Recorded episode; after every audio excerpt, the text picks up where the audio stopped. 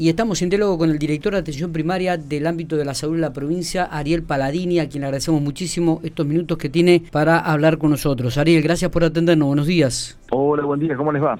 Bueno, muy bien. Creo que hace tiempo atrás habíamos hablado un poquitito sobre este eh, inicio que eh, hacías y que cabezabas vos, me parece, de aquellas atenciones de, de, en, en personas que habían tenido COVID-19 y que estaban tratando de, de, acompañar, ¿no? Y, ahora vamos a hablar también sobre esto de algunos cuestionamientos que surgieron de la oposición con respecto al, tema de, la atención primaria de la salud en algunas localidades pequeñas, que no siguen siendo Pico y Santa Rosa, y que vos saliste efusivamente a, defender el sistema.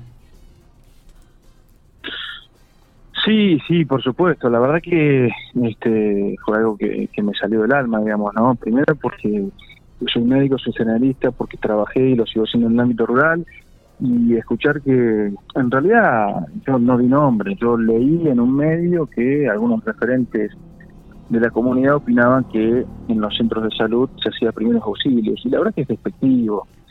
Despectivo porque esto lo, lo, puede opinar alguien que no sepa, digamos, que una, una persona que está representando al pueblo y está en el, en, el día a día con la gente, tiene una clara intencionalidad. Eh, me llamó mucho la atención también las, los integrantes porque vi que algunos de ellos este, eran de pueblo. Entonces, este, hablar en forma generalizada, que en los pueblos se, se hace primeros auxilios, y más en esta época, por eso, por eso hablé de insensibilidad, de esta época donde acabamos de salir de una pandemia, donde la gente fue internada en los hospitales de los pueblos. Y yo quiero hablar de números porque es importante eh, darle una magnitud a esto. El 100% de la población de la provincia de La Pampa fue asistida, atendida y seguida en el primer nivel de atención. ¿Qué son los primeros niveles de atención? los hospitales de los pueblos, los centros de salud de las ciudades como Pico y Santa Rosa, los dispositivos en los hoteles, los dispositivos de llamado. El 100% de los pampeanos fueron atendidos y seguidos en el primer nivel.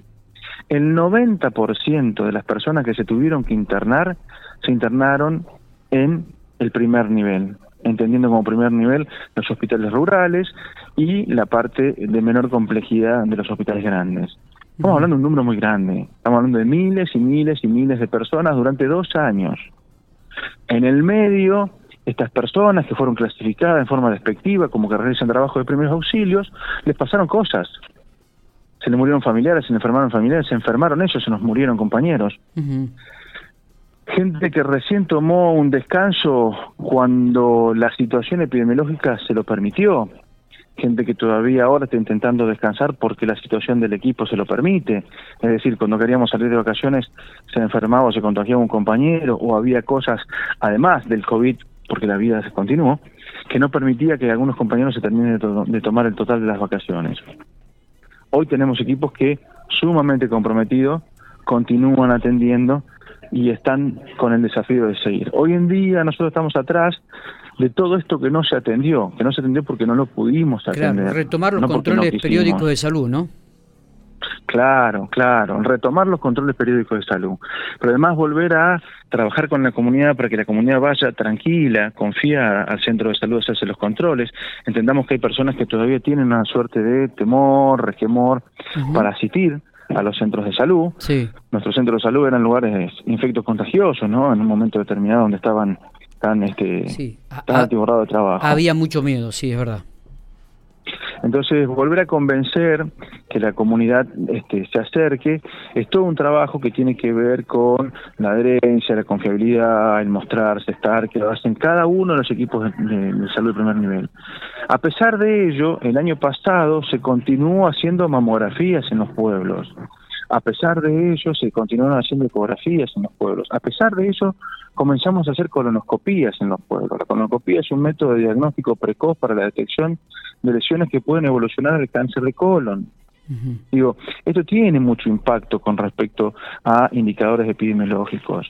Esto es por eso por lo cual a mí me, pareció una falta de respeto decir que se hace primeros auxilios en el primer nivel de atención. Primeros auxilios hace la Cruz Roja en una carpa, en un evento. Nosotros no hacemos primeros auxilios. No necesitamos un tomógrafo en un pueblo para hacer atención de salud. Está claro. No necesitamos una ambulancia para ir a un domicilio a una persona a hacer el acompañamiento o un tratamiento en un domicilio. La atención primaria de la salud en el primer nivel se, se trata de otro tipo de cosas. Y entre las cosas se trata de que la persona tenga la confianza de que tiene un equipo de salud que va a poder solucionar su problema. Y eso pasó, eso pasó. O por lo menos a mí no me ha llegado la crítica de alguna queja que en algún pueblo la gente no se sintió atendida.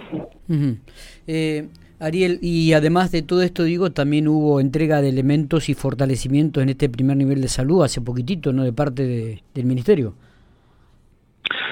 Nosotros continuamos pandemia mediante, y esto te pido por favor este, que me permitas explicarlo también. Pandemia mediante continuamos invirtiendo en equipamiento para el primer nivel. ¿Por qué digo pandemia mediante? Porque eh, tuvimos y necesitábamos comprar computadoras y en las computadoras en un momento determinado no había transporte marítimo para traerlo, en un momento determinado no se fabricaban computadoras, todo aquello que tuvieron la posibilidad de querer comprar por internet les pasaba lo mismo imaginen este, comprar un aparato para la salud que no estaba relacionado al COVID. Es decir, comprar un colonoscopio. El mismo vendedor te decía, está todo bien, se trata de conseguírtelo, pero estamos vendiendo otra cosa. La empresa va por otro lado.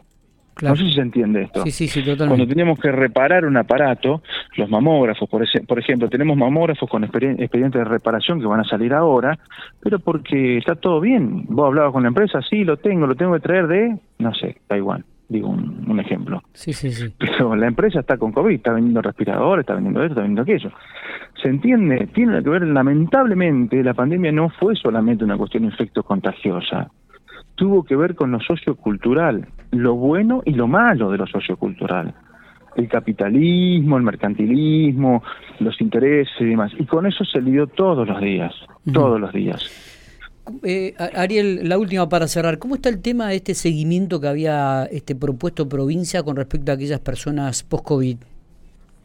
Bien, el programa se lanzó, ustedes nos ayudaron mucho en primera instancia, tuvimos un mes y medio de trabajo aproximadamente muy fuerte, posterior a eso se vino la segunda ola, que empezaron a aparecer los nuevos casos, con los cuales, digamos, la rehabilitación del paciente se fue postergada, y de a poco se fue retomando este, en cada uno de los centros, de acuerdo a la realidad local, el seguimiento y el diagnóstico de las personas post-COVID. Un poco el motivo que traía este, el lanzamiento de ese programa tenía que ver con esto, con invitar a las personas que mm, volvamos a los controles periódicos de salud para continuar a estar sanos o para detectar problemas que no son detectados o son asintomáticos y lo podamos tratar a tiempo. ¿no? Está bien, está bien. Hoy estamos fuertemente volviendo a la tarea asistencial esperamos organizarnos rápidamente con la tarea asistencial para poder continuar con las actividades extramuros que tienen que ver con la promoción de la salud. Si bien es cierto, hay muchas localidades que ya lo están haciendo, ¿no? Perfecto. ¿Cuál es el denominador común en esta gente que se atiende post-COVID, Ariel? ¿Se puede saber? Mira, lo primero que te tengo que decir es que este, lo que yo había adelantado, teníamos una hipótesis que la cantidad de secuelados era muy baja. Las mayores, este, los mayores motivos de consulta que hubo en el último tiempo era más bien relacionado a una tos persistente o cefalea. Por supuesto que había este, situaciones relacionadas con cansancio o fatiga, este, pero que eran recuperadas en forma progresiva hubo algunas cuestiones que tenían que ver con la tos, con la devolución, pero digamos ese es el orden. Muy bien. Y la cefalea, uno de los motivos más frecuentes. Eh, Ariel, gracias por estos minutos, como siempre. Eh. Un, abrazo grande. Hola. Sí. ¿Me, estás escuchando? Hola. Sí, eh, yo te estoy escuchando bien. No sé si lo, lo tenemos. Hola. Bueno, eh, estábamos hablando entonces con Ariel Paladini, director de atención primaria del Ministerio de Salud de la provincia de La Pampa, haciendo un balance de las actividades y, principalmente defendiendo un poco el sistema primario de salud en las localidades vecinas, ¿no? en las pequeñas localidades, donde en algún momento la oposición criticó porque solamente decían que eh, servía como una especie de consulta, de posta sanitaria.